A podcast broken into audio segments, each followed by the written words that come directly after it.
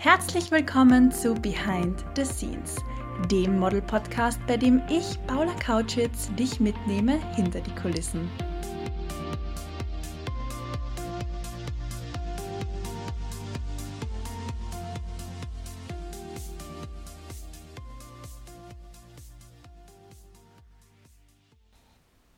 Wunderschön, dass du heute wieder mit dabei bist und reinhörst in diese 31. Folge von Behind the Scenes. Ich bin Paula, dein Host. In der heutigen Folge habe ich ganz eine besondere Gästin für dich und zwar Model und Schauspielerin Jess Egger. Jess kommt genauso wie ich ursprünglich aus Kärnten, also dem südlichsten Bundesland Österreichs, lebt und arbeitet aber schon seit einer gewissen Zeit in Los Angeles. Heute plaudert sie mit mir und dir aus dem Nähkästchen darüber, wie es ist, Leonardo DiCaprio beim Fortgehen im Club zu treffen, Disney-Star Bella Thorne zu küssen oder für einen Amazon Prime-Film vor der Kamera zu stehen. Wenn diese Folge online geht, dann befinde ich mich gerade in Portugal mit einem Schmuckkunden. Da shooten wir nämlich fünf Tage lang. Ich freue mich aber dennoch wahnsinnig über deine Nachrichten, deine Storyposts und Feedback zur Folge und werde natürlich alles beantworten und wie gewohnt reposten.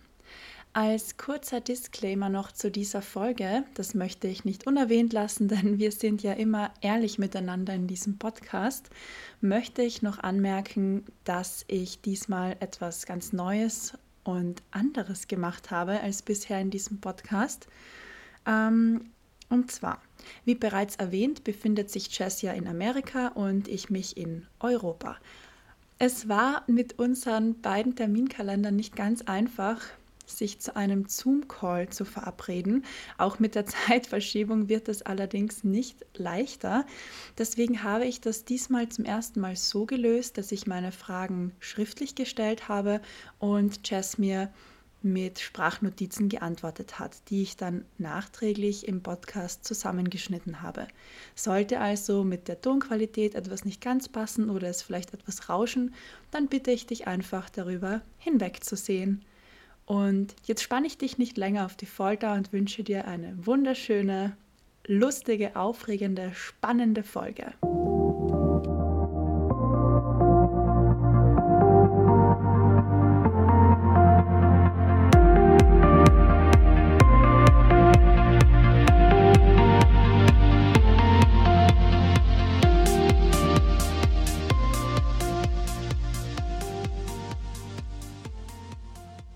Habe ja jetzt schon etwas angeteasert, aber stell dich trotzdem gern einmal kurz vor, liebe Jess.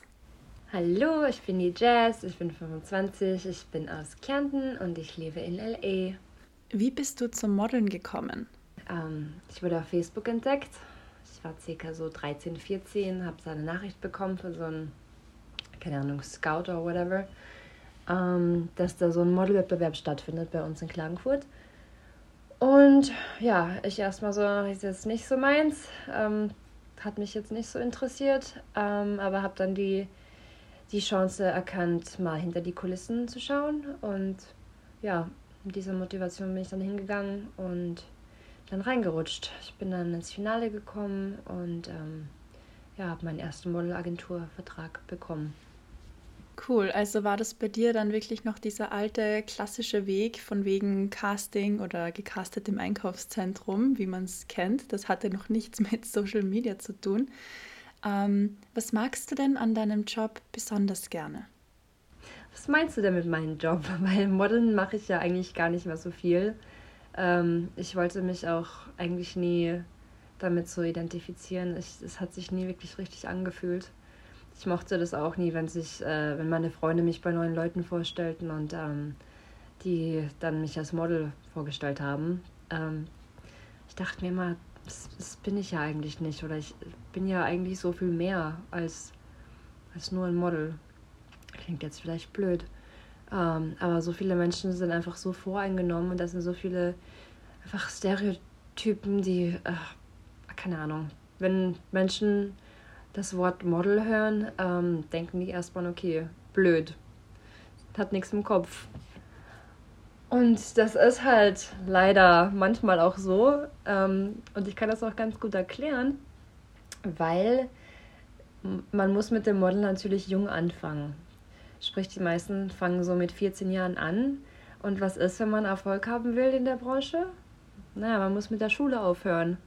Und dann wird man irgendwie in dieser sehr intensiven Phase, wo man gerade noch am Erwachsenwerden ist, ähm, bekommt man von allen Seiten ähm, gesagt, wie schön man ist und man identifiziert sich dann nur noch mit dem und man, das ist dann auch das, das, dieses Wertgefühl. Man, man bekommt den Selbstwert vom Äußerlichen. Und das ist natürlich nicht gerade gut für die Entwicklung, habe ich bemerkt. Ähm, bei, bei vielen. Ähm, ja, ist natürlich schade. Aber auf der anderen Seite wird man auch sehr kritisiert.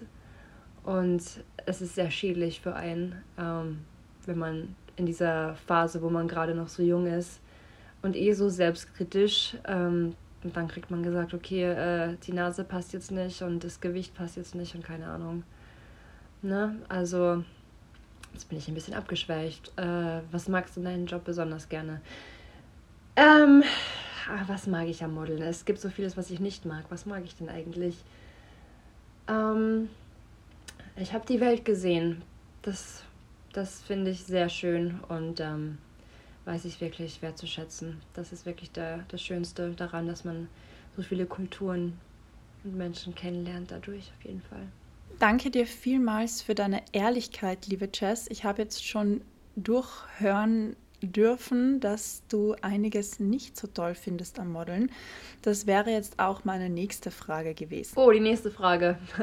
Was gefällt dir nicht an der Industrie? Ähm, da wären wir heute nicht fertig. Äh, wo fange ich da an?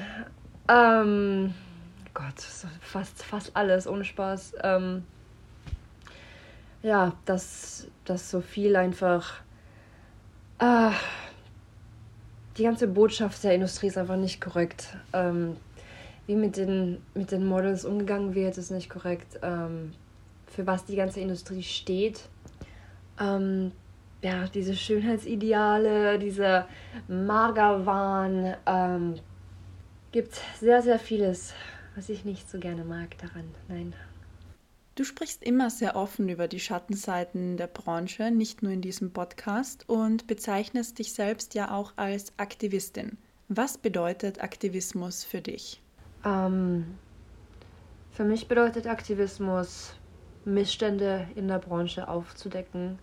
Es gibt so vieles, ähm, was die Mehrheit einfach nicht weiß an der Modelbranche und wie es dazu geht und wie man wirklich behandelt wird. Und so viele junge Menschen wollen auch Model werden und, und sind so geblendet von, diesen, von dieser Scheinwelt. Und ich habe es mir einfach zur Aufgabe gemacht, dass ich das ein bisschen aufdecke und zeige, dass nicht alles so schön ist. Es ist natürlich wie in jeder Branche vieles schön und vieles nicht so schön und dessen sollte man sich natürlich bewusst sein. Aber so wie du sagst, ähm, ich glaube, dass sehr viele Menschen oft nur den Glamour sehen wollen, den es natürlich auch gibt. Also der Glamour ist definitiv da, aber was dann quasi unter der Fassade, wenn man ein bisschen kratzt, dann zum Vorschein kommt, ist nicht immer so schön. Und es ist toll, dass es da Models wie dich gibt oder auch Emily Ratakowski zum Beispiel, die sich als Aktivistinnen sehen und hier auch Missstände aufdecken. Du hast ja wirklich jahrelange Modelerfahrung. Ähm, welche Kunden kannst du für dich verbuchen oder welche Referenzen kannst du denn vorweisen, damit sich meine Zuhörerinnen und Zuhörer natürlich auch ein Bild davon machen können, mit welchen Kunden du bereits arbeiten durftest? Mit wem habe ich gearbeitet? Also ich, äh, ich war bei Germany's Next Top Model. Ähm, ich habe mit vielen großen Marken gearbeitet. Ähm, ich weiß jetzt nicht, ob ich die überhaupt nennen kann. Schon, oder? Naja. Äh, ja, Fashion Weeks, Mailand Fashion Week, London Fashion Week etc. Ähm, ja, keine Ahnung, viele Castings und Shows und so gemacht für äh, Prada zum Beispiel, ähm, Moschino. Ja, ich rede jetzt eigentlich nicht so gern über das ganze Zeug. Tja, habe hab auf jeden Fall einiges gemacht. Okay, dann lass uns das Modeln einmal beiseite lassen. Ich glaube, dass du das ja selbst auch mehr oder weniger ad acta gelegt hast. Dein eigentliches Steckenpferd ist ja jetzt das Schauspielen. Und da brennt mir natürlich eine Frage auf der Seele, wie ist es denn für einen Amazon Prime-Film vor der Kamera zu stehen? Das stelle ich mir schon riesengroß vor. Also da muss ja ein Riesenteam dahinter stecken und natürlich auch die Exposure muss groß sein, weil Amazon Prime, hallo, hat doch jeder auf der ganzen Welt und kann dich dann da im Film sehen. Der Prime-Film, den ich gemacht habe, das war auf jeden Fall sehr aufregend für mich, weil das war meine erste richtige Filmrolle. Ich habe vorher nur ähm, Gastrollen in äh, Serien gehabt. Und das hat mich natürlich sehr gefreut. Ähm, da war ich eine Auftragskillerin. Und ja, da war ich, wie alt war ich da? Ich weiß gar nicht mehr. Äh, es war auf jeden Fall 2019, wo ich ganz frisch nach LE gekommen bin. 2019, äh, 20, 21, 22? Ja, so 22. 22 circa. Ähm, ja, das war auf jeden Fall, auf jeden, das war auf jeden Fall sehr aufregend. Du lebst und arbeitest ja in LA und mich persönlich interessiert es vor allem, wie das Leben dort so ist, weil wenn man jetzt einmal auf Urlaub in LA ist, dann sieht man das vielleicht drei, vier, fünf Tage, eine Woche, zwei Wochen, aber wie sehr kann man sich dann wirklich ein Bild davon machen? Also was innerhalb, aber auch außerhalb Amerikas immer gesagt wird, ist, LA ist super fake. Und drum meine Frage an dich, wie fake ist LA wirklich? Ja, ähm, wer schon mal in LA war, der, der weiß, wie, wie fake hier alles ist. Ähm, ja, äh, das, das fängt an bei, bei äh, ganz langen Schlangen ähm, vor Attraktionen, damit die Leute ein Selfie machen können oder whatever. Ähm, ja, geht weiter, weiter mit den ganzen Schönheitsoperationen und Fillers und whatever. Ähm, ja, es ist hier jeder gemacht. Ähm, Natur pur gibt es ja eigentlich nicht so. Jeder hat perfekte äh, Zähne und ähm, braun gebrannt. Ist auch ein bisschen so Copy-Paste manchmal. ist ganz lustig viele Mädels hier äh, sehen sehr, sehr, sich sehr ähnlich. Das war für mich dann halt auch ähm, am Anfang oder immer noch äh, ein bisschen schwierig, weil dieser Druck halt auch da ist, dass man sich anpasst. Ähm, ja, diesen Schönheitsideal sich anpasst. Und ähm, ja, keine Ahnung, es ist, es ist immer noch ein bisschen schwierig für mich, dass ich das nicht so an mich ranlasse. Ähm, aber ja, ich möchte mich jetzt nicht operieren lassen oder sonstiges, aber auch durch die Modelindustrie habe ich natürlich, habe ich mir viel sagen lassen müssen, was denn alles geändert werden könnte an meinem Gesicht oder meinem Körper. Wahnsinn, stelle ich mir schon ziemlich langweilig vor, wenn jeder gleich aussieht. Das ist ja das Schöne, oder? Dass wir alle anders sind und divers sind und der Kunde sich dann das Model raussucht, das perfekt zum Kunden passt oder jetzt in deinem Fall vielleicht die Schauspielerin raussucht, die perfekt in die Rolle reinpasst. Aber ja, das ist tatsächlich dann ein Vorteil, das sich anscheinend bestätigt, weil das ist das, was man oft hört und gesagt bekommt. Ähm, wie oft siehst du die Kardashians in LA und passiert es wirklich, dass man Promis, Stars, Celebrities im Restaurant oder im Club trifft die Kardashians habe ich tatsächlich noch nie getroffen. Interessiert mich auch eigentlich nicht, um ehrlich zu sein. Ähm, aber so ganz generell, dass man Leute trifft, die man kennt, passiert ziemlich oft. Besonders in der, in der Modelbranche, wenn man ja, in, in Clubs geht und so, sind da sehr oft ähm, Promis. Äh, lustigerweise, wie man am öftesten sieht. Sagt man öftesten? Öftesten? Ja. ich kann nicht mehr Deutsch sprechen, ohne Spaß. Ähm, Lustigerweise, wie man am öftesten sieht, ist äh, Leonardo DiCaprio. Und da habe ich eine ganz lustige Geschichte. Und zwar, ähm, wo, wo ich den das erste Mal gesehen habe. Da war ich, war auch 2019, war noch total jung und war da eben mit meinen, mit meinen Modelfreundinnen ähm, in einem Club. Und neben mir so ein, so ein Typ auf der Couch war ein Typ, also neben mir war so ein Typ auf der Couch mit so äh, einem Hoodie und einer dunklen Sonnenbrille. Und ich dachte mir so, was ist das für ein Volldepp? Weil, ja, am Abend im Club, ne? Ähm, ja, und hat immer wieder so ein bisschen so versucht, mit mir ein Gespräch anzufangen. Und ich habe ihn immer voll ignoriert und war halt am, an mein Handy. Und mir dachte, okay, so ein Poser, mit dem will ich jetzt eigentlich nicht quatschen.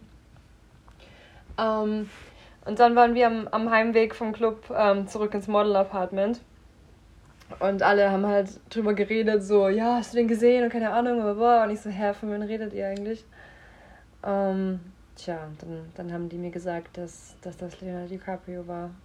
Und was eigentlich mit mir los ist, dass ich den da einfach so die kalte Schulter gegeben habe. Ähm, war mir aber eigentlich ziemlich wurscht, weil, ähm, ja, der interessiert mich jetzt eigentlich nicht so besonders, weil, ähm, ja, ich weiß gar nicht, ob ich das legal alles sagen darf. Ähm, man hört, man hört über Leonardo DiCaprio vieles hier in LA ähm, von Modelfreundinnen, äh, was nicht so schön ist, was er so gemacht hat und was er immer noch macht. Und ähm, ja, wenn man von dieser Seite hört, sieht man ihn in einem anderen Licht. Deswegen, äh, ja, war mir das auch ziemlich egal. Musst du jetzt auch gar nicht näher ausführen. Ich glaube dir da auch ganz gern, kann da auch aus eigenen Erfahrungen sprechen mit bekannten, sage ich mal, Personen des öffentlichen Lebens, die sich einfach an sehr, sehr, sehr, sehr junge Models dann heranmachen mit ihren 50 Jahren. Aber Egal, lassen wir das mal links liegen. Ich habe nämlich auch eine sehr lustige Anekdote zu erzählen, denn mir ist einmal was Ähnliches passiert. Ich war in Wien mit Freundinnen, die witzigerweise auch alle gemodelt haben, im Club X fort. Also wir waren feiern und für alle, die den Club X nicht kennen, das war damals ein sehr, sehr exklusiver Club, in den man nur hinein konnte, wenn man einen Schlüssel hatte. Also die wurden quasi ausgezahlt an Promis und Personen des öffentlichen Lebens. Später war es dann nicht mehr so ähm, exklusiv, sage ich einmal. Wenn man jetzt jemanden gekannt hat, der jemanden kannte, dann ist man da auch reingekommen. Ähm, aber es ist durchaus die Möglichkeit bestanden, dass man da dann wirklich, sage ich einmal, Fußballer, Politiker, ähm, Models, wen auch immer getroffen hat. Und wir haben einen lustigen Abend verbracht, wir haben getanzt und am Heimweg war dann nur ein einziges Thema, Gesprächsthema. Und zwar, dass die ganze Zeit Jimmy Blue Ochsenknecht mit uns tanzen wollte.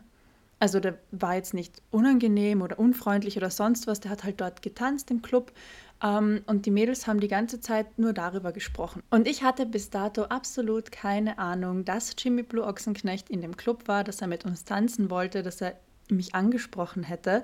Und die Mädels meinten dann auch, ja, du warst ja so abweisend zu ihm. Und ich dachte mir nur, was? Bis die Mädels mir dann erklärt haben, das war dieser eine komische Typ mit langem Bart, Cappy und Hoodie, der einfach sorry, jetzt lieber Jimmy Blue Ochsenknecht, falls du das hören solltest, wahnsinnig komisch ausgesehen hat. Der wollte wahrscheinlich einfach undercover dort sein und seinen Frieden haben. Ich habe ihn nicht erkannt, war mir auch egal und war eine ähnliche Erfahrung. Und das ist jetzt bei uns im Freundeskreis so dieser Running Gag. Weißt du noch, Paula, als du Jimmy Blue Ochsenknecht nicht erkannt hast? Aber ja, whatever. Lassen wir auch das jetzt gern wieder links liegen und bewegen wir uns auf meine nächste Frage zu. Und zwar, hast du ein Vorbild? Ich habe kein Vorbild, mein eigenes Vorbild. Okay, interessant. Ähm, mir geht es da ähnlich. Also ich glaube auch kein Vorbild zu haben.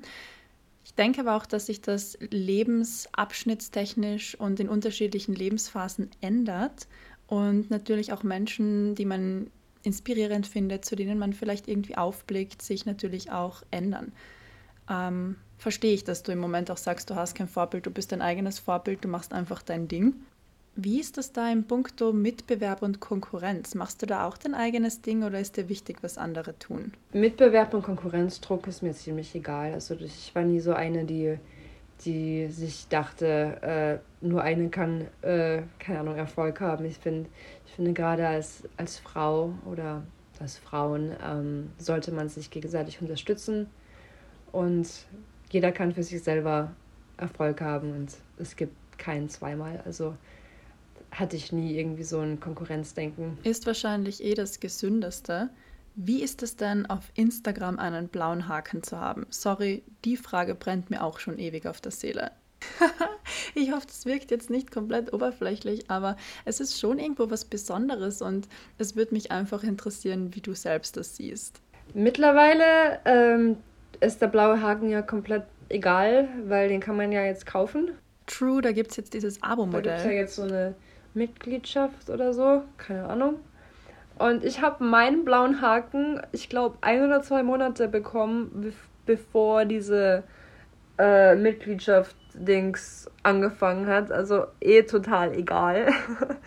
Jetzt denken die Leute vermutlich, dass ich den gekauft habe. Aber ja, ist mir auch ziemlich egal. Wie schon erwähnt, bist du ja eine Person, die eher polarisiert und nicht scheut, den Mund aufzumachen.